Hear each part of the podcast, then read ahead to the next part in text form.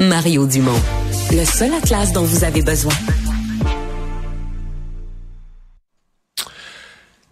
Les euh, travaux pour euh, commencer à mettre le terrain euh, en place en vue de construire cette usine de Nordvolt sont reportés, retardés.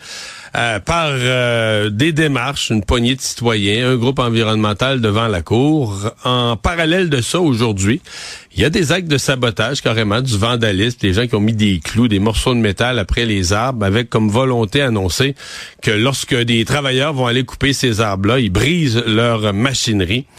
Euh, ça s'inscrit dans une... Vous écoutez les partis d'opposition à Québec, ils ont tous l'air d'être contre Nordvolt. En fait, il y a comme une impression générale.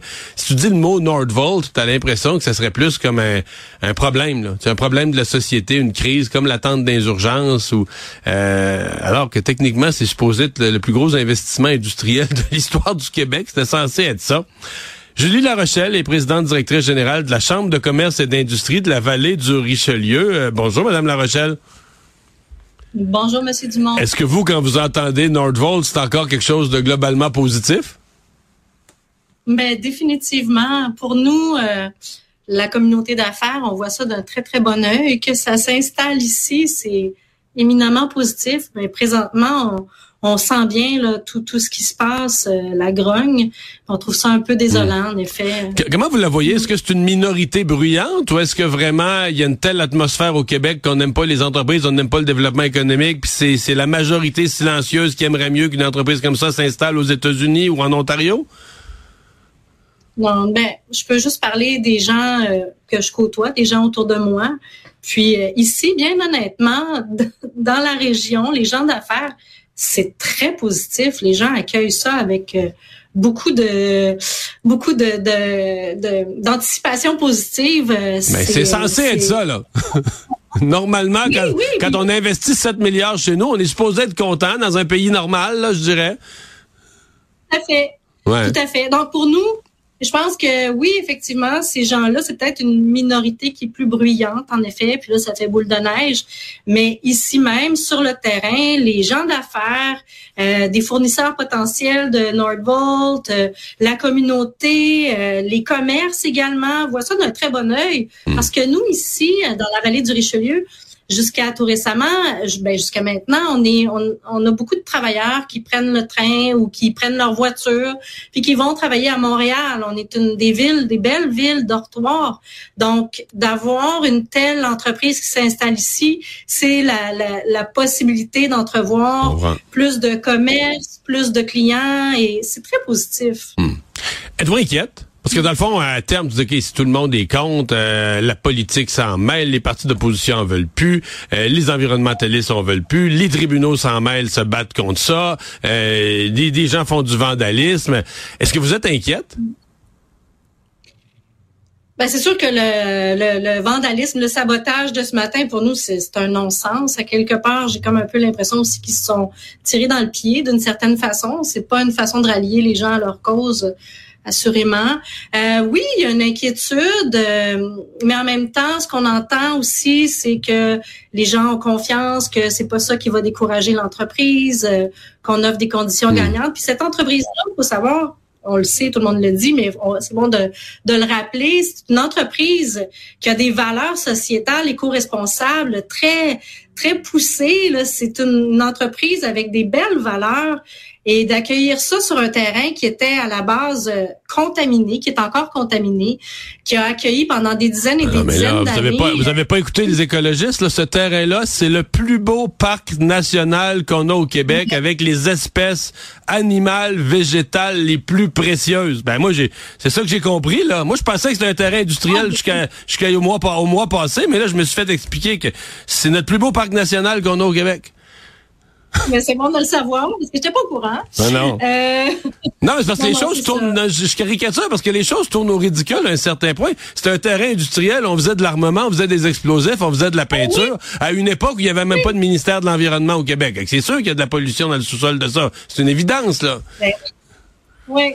Puis, puis bon, tout ce qui est euh, question, justement, vous parliez des arbres, euh, le, le sabotage de ce matin, puis moi, je suis toujours étonnée. Euh, quand même, ils ont dit, ils ont mentionné Nordvolt qu'ils allaient euh, replanter des arbres, qu'ils allaient planter euh, trois fois le nombre d'arbres qu'ils ont prévu d'abattre. Et puis ouais, de, de, couper. Puis parmi ceux-là, 7000 d'entre eux seraient de gros calibre. Et donc, ils ont ils sont conscients, que dans les échanges qu'on a avec eux, ils, moi, ils m'ont toujours démontré qu'ils étaient conscients de la situation, qu'ils avaient une, qui, qui, qui mettaient une grande valeur au respect de l'environnement. Euh, donc là, j'ai comme l'impression des fois quand ça, quand le train part là, puis qu'il s'emballe, j'ai l'impression que ça devient comme du jour, ouais. Puis c'est un peu dommage parce que c'est vraiment un beau projet. Madame La Rochelle, merci. Au revoir. Ça me fait on va enchaîner tout de suite parce que on vient de parler de ce vandalisme, de ces gestes euh, où on a mis euh, des clous, des morceaux de métal euh, dans le bois. Le but, le but avoué du groupe là, c'est vraiment que les travailleurs forestiers brisent leur machinerie. Donc retarder les travaux, compliquer les travaux, que les travailleurs qui vont venir couper le brisent leur machinerie. Maxime Bourdeau est directeur général du Centre de valorisation du bois urbain. Monsieur Bourdeau, bonjour bonjour. Parce que vous, il était prévu de, valoriser, d'utiliser à sa meilleure valeur possible le, bois en question. Tout à fait. C'est le mandat que Norvolt nous avait confié. Nous, on est une entreprise d'économie sociale à but non lucratif de Saint-Bruno. On avait pour mandat d'abattre et de faire la valorisation au plein potentiel de chacun des arbres du site, autant les arbres vivants que les arbres morts. Fait qu'un arbre qui a des morceaux de métal euh, bord en bord à travers, ça veut dire quoi pour vous? Ça veut dire un arbre gaspillé. Ça veut dire du danger pour les euh, travailleurs avec qui euh, je travaille pour euh, en procéder à l'abattage. Puis après ça, ça veut dire du gaspillage parce que c'est des arbres qui avaient un super beau potentiel pour être envoyés en sillage. Et maintenant, ben, on va être chanceux si on est capable de les broyer pour les envoyer en biomasse. parce qu'il est très possible que le, le, broyeur refuse simplement de les envoyer dans la machinerie, là, tout dépendamment de la quantité de métal qu'il y a à l'intérieur c'est important ce que vous nous dites parce qu'on a compris que l'intention c'était de faire des bris à la machinerie. Vous, vous nous dites, oui, la machinerie, mais il pourrait aussi avoir des, des, des blessures pour les êtres humains qui font le travail.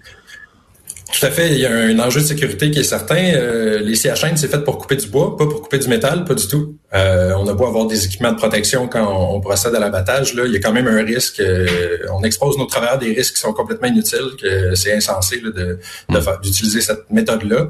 Euh, puis après ça, moi, c'est surtout notre, notre mission, c'était de, de le, valoriser à son plein potentiel, ce bois-là. Puis maintenant, ben, on peut plus le faire. C'est du gaspillage. En, Parce que si, en, prétendant faire un, geste écologique, ben ils font le contraire finalement. Parce que si vous pouvez même pas le passer en, comme on dit, en chip, en copeaux pour la, la biomasse, ça veut dire que là, après ça, ben corrigez-moi, il reste les vidanges, là, ou un feu de la Saint-Jean. Il reste l'enfouissement, c'est ça. Il reste l'enfouissement ou la combustion à, très peu de valeur ajoutée, si on veut. Un feu à ciel ouvert, là, c'est ça envoie pas l'énergie très utile. Non, c'est bon pour un party de la Saint-Jean. Maxime Bourdeau, merci d'avoir été avec nous. Bonne chance. Ça fait plaisir. Merci.